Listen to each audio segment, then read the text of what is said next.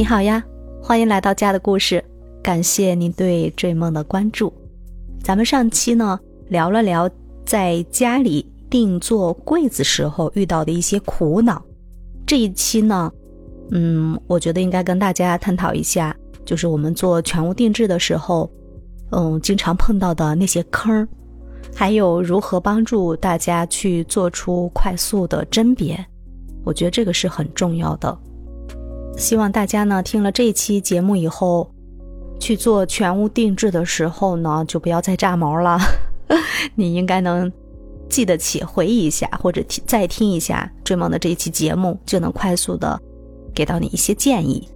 好了，我们废话不多说，抓紧进入正题。那我经常看到一些商家，还有一些客户过来，就是说，嗯，他们经常在搞一些活动嘛，会有一些，比如说。一万九千八、两万九千八这样的低价格套餐，全屋的柜子都能出来，哇！竟然还有很多人相信，嗯。但是呢，等到我们真正去下单的时候，量完尺一统计价格，就发现很多的项目都是需要去增收费用的，而且呢，套餐里面的产品还有配置呢，我们往往是不喜欢或者看不上的，对吧？那呢，就有一些细心的朋友们就去总结罗列了一下哪些的配置它是需要去增收费用呢？比如说，我们想要达到那种比较高级的一门到顶的这种效果呢，它肯定是要加钱的。其实好不好呢？用了才知道，对吧？还有做抽屉呀，做置物的拉篮啊，嗯，还有拉直器呀，都是需要去加钱的。好的五金升级，换颜色。换板材的，呃，品牌都要加钱。大家都知道，柜子呢，它一般都要有一个背板，是吧？薄的背板和加厚的背板，它的价格是不一样的。然后升级呢，封边儿也要加钱。好看的拉手还是要加钱，因为做拉手的有外置的，有它这个门板上本身就做好的内置的这种，它的工艺上要，嗯。要复杂一点，所以他做拉手也要加钱。比如说隐形拉手，呃，隐形的这个凹槽是吧？灯带要加钱，玻璃门要加钱，超出套餐的面积当然要加钱了。你的这个数量不一样了吗？所以说套餐里的东西呢，给到大家的都是最便宜的。嗯，但凡有一定的品味还有审美的，大家一定都看不上。最后呢，我们一算啊，哇，这个价格下来。就远远超出我们的预算了，因为大家不懂啊，一个是不懂它的行情，另外也不懂我这样一个家做出来的柜子，大概的预算在多少呢？大家没有经验。但是呢，我们想要去重新思考的时候，大家已经把定金给付到商家了，所以他会有少量的一些经济损失吧。当然也有追回来的，也有哎回不来了，我就直接在你家做吧。但是还是稀里糊涂的，搞不清楚我到底怎么回事儿就进了这个坑了呢？还有一些我这里没有讲到的一些坑，奇奇怪怪，大家什么情况都有可能遇到，是吧？所以我们呢今天在这儿呢就要来说说全屋定制它最重要的四个点。嗯，大家从这四个点上去把思路来捋清楚，尽量避免去入坑。你如果在这四个方面去下手的话，我觉得商家也不会去。嗯，觉得你不懂，去忽悠你，对吧？他会觉得，哎，这个客户呢，还是懂得挺多的，我得重视起来，我得给他做细致一点，然后每一个价格呢，定价呢，我得去好好斟酌一下。同时呢，有这四个点来做指导，你一步一步按照数量，按照它的品质这样排下来的话，你也能预判出适合自己的这样的配置是什么样子的。大概的预算呢？多少钱是适合我的，我能接受的？这样子的话，你跟商家在沟通这个，不论方案也好，还是造价上面，大家都可以达成一个有效的共识，让我们的消费变得清清楚楚，变得更加透明。那第一点呢，就是大家最重视的环保。环保通过什么来体现呢？就是我们要用大量的板材，就是柜体板。柜体板怎么去选择呢？如果你不懂的话，可以搜索一下我们国内排名的前前三名的这样的板材的品牌，我们可以选择品牌的板材去做。这样的话，我觉得品牌是对我们的环保指数能起到一定的这样的一个指导意见的吧，会比较简单一些，比自己去甄别各种没有名头、没有品牌的这样板材，要更给你省力气。啊，进口的咱们就不说了，它的标准的话，检验标准是欧标，跟咱国内的检测标准是不一样的，这个大家应该都知道。所以我们现在要说的就是国内的板材，一个是从品牌上去分辨，另外一个就是通过它板材的呃材质来下手。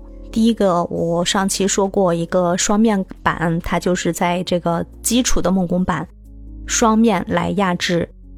饰面板这样的工艺，当然得封边儿啊，得现在可以达到工厂来封边了。但是这样的板材的话，它目前的稳定性能呢是远远不及咱们这个实木颗粒板的，就是大家通常说的爆花板。所以在这两种板材的选择上呢，我还是推荐这个实木颗粒板，因为全球都在用嘛，它就是把实木去粉碎以后，通过胶压制而成。双面贴饰面，然后再做封边儿，这样子把这个板材呢，把里面的木屑还有胶都封闭在这个板材内部。当然，胶的级别大家就要去重视了。这个板材具体用的什么样的胶，什么样的木质，是用的松木啊，还是用的竹子的木头呢？还是用的什么麦秸秆儿啊这种木质？它有很多种实木。为原材料，但是这个胶的品质大家就要去重视了。还有一种板材呢，就是实木指接板，还有纯实木板。实木指接板呢，它就是呃外部可以做一些简单的封漆、清漆工艺。嗯，当然它的工费就会比这种工厂里面的工费要稍微的贵一点点。呃，接下来还有多层实木板，还有纯实木板。相对的环保性能是会更高一点，但是它的造价呢也会更高，所以我们要了解它的这个基础的费用。一般我们都是按照投影面积来报价，这样大家都很好去计算，都很好去核验。但是有的商家呢，全屋定制这边他们会，嗯，用这个展开面积来预算。展开面积算的话，这个就厉害了，多一张少一张。具体展开面积有多大，咱们消费者很多人都不会算呀，所以建议大家要求商家用这个投影面积来算。什么是投影面积呢？就是，就是我们用这个板材做好的整组柜体来看，它在墙面上所占用的一个墙面积有多大，你就很好算。拿一组大衣柜来举例啊，这组柜子。我们可以从图纸上看，也可以在你的家里实际上的墙面去看它的高度，我们应该达到多高？通顶的话，应该就是通到我们吊顶之下。如果半高柜体的话，一般就两米四一张基础板材的高度，这是它的高，然后再乘以它的宽，它的宽是几门呢？一个门大概是四百左右吧，一门、两门、三门还是四门？然后算出来它的总宽度，然后你的高乘以宽就是它的投影面积了。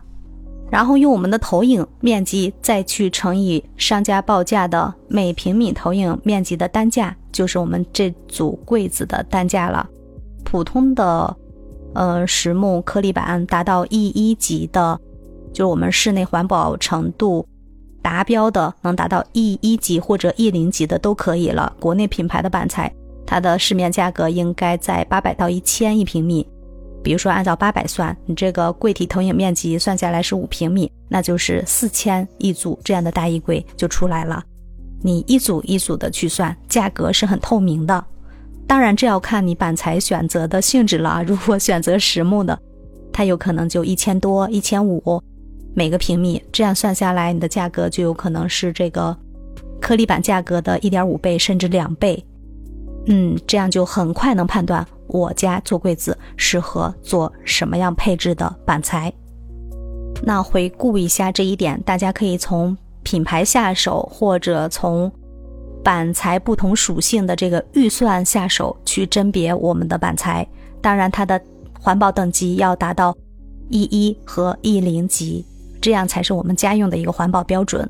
具体的品牌呢，大家可以去搜索，可以去去跟商家来询问，然后大家再回家做一些工作。这个品牌它是否有在注册？然后它的公司规模、它的工厂规模是一个什么样的情况？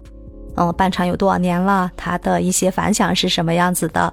嗯，大家全面的去了解这个品牌，然后再去决定用还是不用。那我们刚才讲的就是全屋定制，我们需要去关注的四个点中的其中的第一点。下一集我再来跟大家来分享我们另外的三个点，也是很重要的，直接影响到我们后期的使用是否方便，还有功能是否全面，颜值是否能达标。嗯，所以小伙伴们，下期见，拜拜！一定要持续关注追梦的节目哦。